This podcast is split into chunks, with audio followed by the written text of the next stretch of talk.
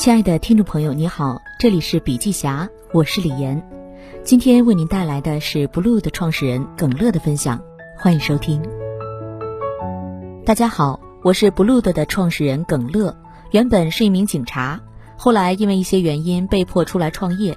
Blue 的是一款男同性恋交友软件，前身是2000年创办的淡蓝网，2012年才推出了现在的 App。可能很多人没听过 Blue 的。但在同志社交这一垂直赛道，我们在国内排名第一，在全球排名前三。二零一五年，我们进军国际市场，在东南亚、欧洲等地都有很多用户。目前，Blue 的已经累积了超过五千四百万用户，月活跃用户也达到了六百万，覆盖全球二百一十个国家和地区。我今天主要想和大家分享一下过去二十年创业过程中的心得。尤其是做了 Blue 的这个极其特别的产品过程中的一些感悟，不奢望给大家带来多大的启发，只希望呈现一个创业者最真实的心路历程和过程中的自我思考。如何提升自己的产品力？一家伟大的公司往往是因为一款产品而崛起，苹果是因为手机而起，英特尔因为处理器而起，联想因电脑而起，阿里因淘宝而起。好公司需要有好产品支撑。好产品也会成就好公司，我们的崛起也是因为 Blue 的这一款社交软件。但好产品并不容易打造，如何来提升自己的产品力是一件很难的事儿。在我看来，打造产品力的核心是形成自己的飞轮效应，也就是要提供更好的用户体验。要先有一个更好的团队，然后通过观察数据和用户反馈，不断去优化服务，从而形成飞轮效应，良性循环。我自己在做产品时有一些实际的心得。CEO 是最大的产品经理，不管你做到多大，你的公司有多大，你都要成为公司里最大的产品经理，或者说是产品的一号位。因为只有当 CEO 深度使用产品时，才会发现很多问题。如果只是听下面的人汇报，永远摸不准真正的问题所在。要知道，一个图标的大小都会影响用户的留存和转化。当你把这件事儿让手下的产品经理或者其他人员去做，那这家公司这个产品会慢慢走向没落。不要猜测用户喜好，你一定要学会站在用户的视角去思考。只要这样做，你总会发现很多问题，很多细节可以优化调整。如果你站在工作的视角去思考产品，就很难做到这一点，因为你在猜想用户的喜好，而不是真实了解他们的喜好。所以说要关注数据，但也不要唯数据论，因为有些数据的背后其实是伤害用户体验的。换句话说，实现 KPI 的路径有很多，但有些路径是会伤害产品和用户的，是不能做的。产品要做减法，服务要做加法。很多人认为产品功能越多越好，其实好产品应该是非常简洁并容易上手的，功能一多，用户就容易迷路。对于留存并没有多少好处，化繁为简是要坚持的一个原则。在巨大的流量入口和产品的简化当中，企业要做的是取一个平衡点，在产品上做减法，而在用户服务上做加法。要少不要多，千万不要什么东西都要，要的多了就会什么都做得不够好。只要锚定一个点做透，之后你想要的东西自然就会过来了。我想传达的一个观点是，所有目标的达成，归根到底还是产品力。如果没有好的产品，你有再好的团队、再好的组织结构、再好的心力都没有用。作为一号位，要回归产品，回归商业的本质。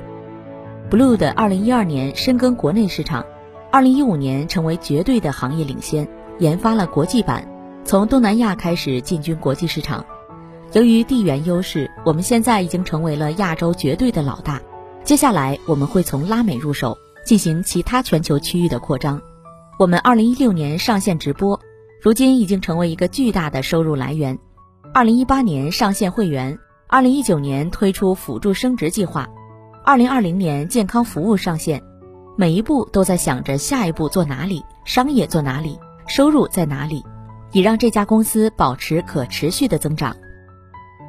只想着颠覆太危险了。其实，在过去几年，Blue 的也在寻找自己的第二曲线。一说第二曲线，很多人就认为颠覆是一个特别性感的词。但我觉得颠覆是一个特别危险的词，很容易让你为了颠覆而颠覆。这样的颠覆会让你忘了商业的本质，忘了公司自己的基因，忘了自己的优势。有机的成长是最健康的颠覆，而不是另开一个赛道，把以前的东西全部抛弃，推倒重来。切记吃着碗里的，看着锅里的，想着田里的。我们公司永远有一到两个小团队在做新的产品孵化。而且很多公司正在通过产品矩阵的方式赢得更大的市场份额，这可能是未来的趋势。我个人最大的感受是，当你试图向横向扩张的时候，你的目标用户发生了变化。你会发现你根本不了解你的用户，不知道怎么和他们对话，无法挖掘他们的需求。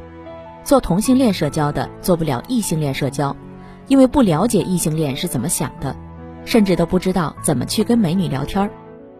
但是做同性恋社交的，可以通过社交深度挖掘这个人群其他的市场机会和市场需求，比如家庭计划、健康等等。阿里也是这个策略，淘宝、天猫、菜鸟物流、阿里云都是不断裂变、有机成长起来的。它的每一次裂变和成长都具有它的逻辑性，相辅相成的迭代。所以你会发现，纵向的成功率高，横向则可能会让公司有很大的危机。一号位要接地气，别有点成绩就飘了。二零一九年初，Blue 的曾遇到过一次比较大的危机事件。现在回想起来，那段时间真的特别痛苦，因为我不仅要及时回应媒体，还要忍受来自各方面的攻击和借题发挥。我相信很多创业者已经遇到过，或者未来会遇到这样的危机时刻。我自己也从这件事中吸取了很多教训，希望对大家有一些借鉴意义。没人骂就离死不远了。从二零零零年开始，我就是这个社群中的 KOL，很多人都认识我。不管通过抖音、微博还是 Blue 的，大家都能够比较便捷的找到我，所以我跟用户的对话是比较顺畅的。当用户能够便捷的找到你，就代表你能够感知用户的温度。很多互联网公司做大以后，CEO 离用户就越来越远，很难再感知到用户对产品的反馈。一旦这样，你就会失去真实的体感。这次危机事件就是这样。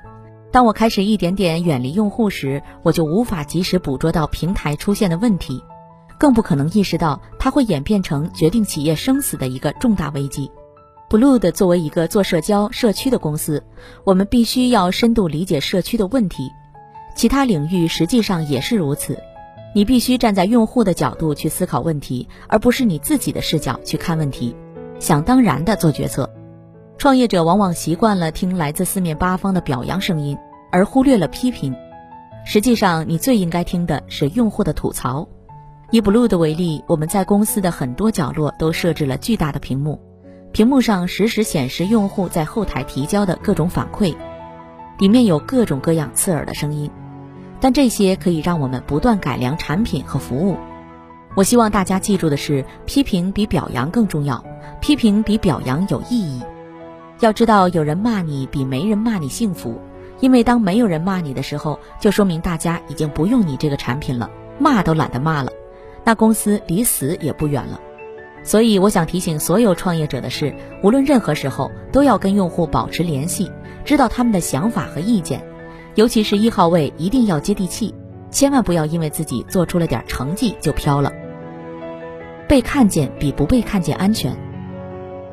这可能是一个敏感的话题，但也是一个没有办法回避的话题。政府关系其实已经成为了一个重点监督行业的核心竞争力，它就是当下创业的一个真实环境。做社交、做视频、做内容、做教育，都是强监管的行业，与政府的关系非常非常重要。大家想一想，Blue 的做的是同质社交，更是一个在夹缝中生存的领域。如果我们不跟监管部门建立良好的对话，很难走到今天。说句实在话，没有政府的支持，就没有今天的 Blue 的。其实与监管部门对话并没有什么高深的技巧，但企业在这个过程中有一些要注意的基本逻辑。第一，学会换位思考。你一方面要告诉监管部门，你做这件事儿的社会意义、社会价值是什么，同时也要站在管理者、决策者的视角去思考。如果是你，该如何去规范管理？要记住，企业和监管部门一定不是对立的关系，而是合作的关系。第二，被看见比不被看见安全。很多企业抱有一种奇怪的心理，觉得不被监管部门看到很好，甚至拒绝与监管部门合作。但当企业发展到一定规模时，躲肯定是躲不开的。任何企业都在政府的监管之下，你要做的不是躲，而是主动拥抱监管。我一直的观点是，企业被看见比不被看见要安全。第三，事前对话比事后对话更好。提前沟通、提前表达，一定比你出了事儿之后再去找人圆场救火的成本要低很多，成效也要好很多。创业者要有忧患意识和危机的判断意识。我就是吃了这样的亏。媒体背后站着的是公众，任何企业媒体关系必须要有一个长期策略，需要有一个专业的媒体部门来做整体规划。你可以寻找外脑或者外部专业公司的帮助。也可以在公司内部自建团队，无论怎么做，目的只有一个，就是建立良好的媒体关系。但大家千万不要把媒体关系简单的理解为公关，那就太狭隘、太功利了。你要换一种角度思考，媒体其实是一个社会主体，跟上面提到的用户监管部门一样，是需要企业直面的对话对象，而不只是工具。一些人认为，企业跟媒体的合作就是内容投放。给对方钱，买一些公关类的报道，其实不然。企业跟媒体合作有很多种形式，比如二零一九年，B 站和人民网联合主办了第一场二次元在线春晚，这种合作就是非常好的一个范本。很多企业会困扰，一到上市的关键时刻，各种负面的报道就会出来。我想说的是，企业在上市之前，一定要学会分享你的成果，建立提前沟通机制。我一直认为，企业跟媒体的合作未来会变得越来越多样，最终希望达成的结果是，企业与媒体保持良好的互动和沟通的渠道，让媒体能够感知到企业的经营视角。一定要把媒体当朋友一样相处，千万不要认为媒体好像已经没有什么影响力了，因为媒体背后站着的是公众。所以我一直在想，如果我们的媒体关系处理的不好，我们的公众关系做得不好。就是我们的姿势不对。如果你要骄傲，你要自我，你要高高在上，你就处理不好危机公关。但如果我低下头审视自己的问题，而且真正的想解决这个问题，公众、用户、媒体、监管会给你一个公正的认可。如何激发团队狼性，盘活团队潜力？创业这么多年，你对员工好，他就对你好；你跟他斤斤计较，他比你还斤斤计较。下面三点是我最近关于如何激发团队狼性、盘活团队潜力的思考，也是我们做的一些被证明有些成效的做法。老人做新事儿，新人做老事儿。调组织的第一件事是打破组织壁垒，建立业务中台。我们有很多的产品在路上，而像是广告投放、大数据储存等等中台性的东西是可以大家共用的，这能够提高效率。第二件事是。定期实行项目制，兵团作战，用项目制的方式设定一些小战役，把各个部门的人拉进来，成立临时团队，加强他们的合作。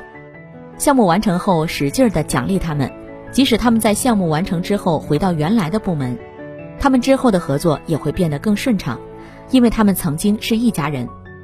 第三件事是老人做新事儿，新人做老事儿。老员工的工作动力下降后，可以用一件新的有挑战性的事情去激发老员工的激情，做好了收入会更高。用新员工来看老的产品，他们会有不同的视角，可以提供很多之前没有意识到的问题。第四件事是活水计划，员工要流动，不只是管理层之间的互相流动，他们可以主动报名参与到新的项目，也可以换个团队，寻求更舒服的空间。如果阻止了这种流动，那他就到别的公司去了。领导者要适当的放卫星。我一向认为，团队能不能跑起来，取决于我们的目标是否足够大。团队狼性不足，一定程度上是目标定的太低。但一定要记住，这个大不是虚幻的大，而是跳一跳就能够得到的大。大部分领导者在定目标的时候，都会留一个空间。如果直接按下级定的目标确认。基本都能轻松完成，所以我现在都会给团队放一个大卫星，让他们做起来有点难度，不那么容易轻松完成，并且除了要有大卫星，你还要给团队一个能够得着的小卫星，让大家够得着、挣得多、有成就感。比如仪式性的奖励证书、公司通报奖励表彰、团队的小奖、茶歇、跨部门的团建等等。这些小动作看起来非常琐碎，实际上对于团队的激励作用是潜移默化的。要让员工感受到自己的成长。在激励之外，企业也要为员工的成长打算，这对他们来说也是至关重要的。尤其现在的年轻员工，钱可能不是唯一的考量标准了。在一家公司是否有成长是最重要的。如何能够让他们感受到这一点呢？第一，绩效的设计要体现出员工的上升空间。要让他们觉得，只要我好好干，未来是有晋升空间和提升空间的。第二，打造学习型组织。团队不进步的原因是因为 CEO 每天在外面学习，但员工每天埋头干活，很难有新的思想进入，就很难提高。所以要打造学习型组织。公司要帮助大家来一起学习。Blue 的内部定的就是一级对一级负责，我对高管负责，高管对总监负责。总监对员工负责，对一号位来说，学习同样是个永不毕业的过程。这些年，我时刻告诉自己，要有极强的内心和极强的学习能力。那极强的学习能力是怎么打造的？就是利用碎片时间学习，去看文章，去跟大家讨论问题，去思考，找到真正优秀的人在一起学习是一件幸福的事情。时间是最宝贵的，要多说、多走、多看、多交流、多跨界。第三，良将如云是目标。一家公司之所以能够打胜仗，很大程度上是因为有好兵。没有优秀的人才，一切都是空谈。我也希望 Blue 的良将如云，做一件事的时候能够找得力的人去打仗。这是任何一家企业可持续发展的基础。如果你想把一件事情做成做大，你就应该忍受、享受这种孤独。孤独是创业者的常态。创业的过程很难。光鲜亮丽的背后，其实是很多的曲折、挣扎和痛苦。如果没有强大的内心，是无法走到今天的。不可否认的是，创业者都是孤独的，这种孤独更多来自于内心。有人说过，如果你身边的朋友很多，门庭如市，就说明你离成功还很远；如果你身边没有了朋友，只有你一个人的时候，你可能就达到成功的高度了。过去我会怨天尤人，为什么是我？但后来发现，如果你想把一件事情做成做大，你就应该忍受、享受这种孤独，因为它会成为你的一个常态。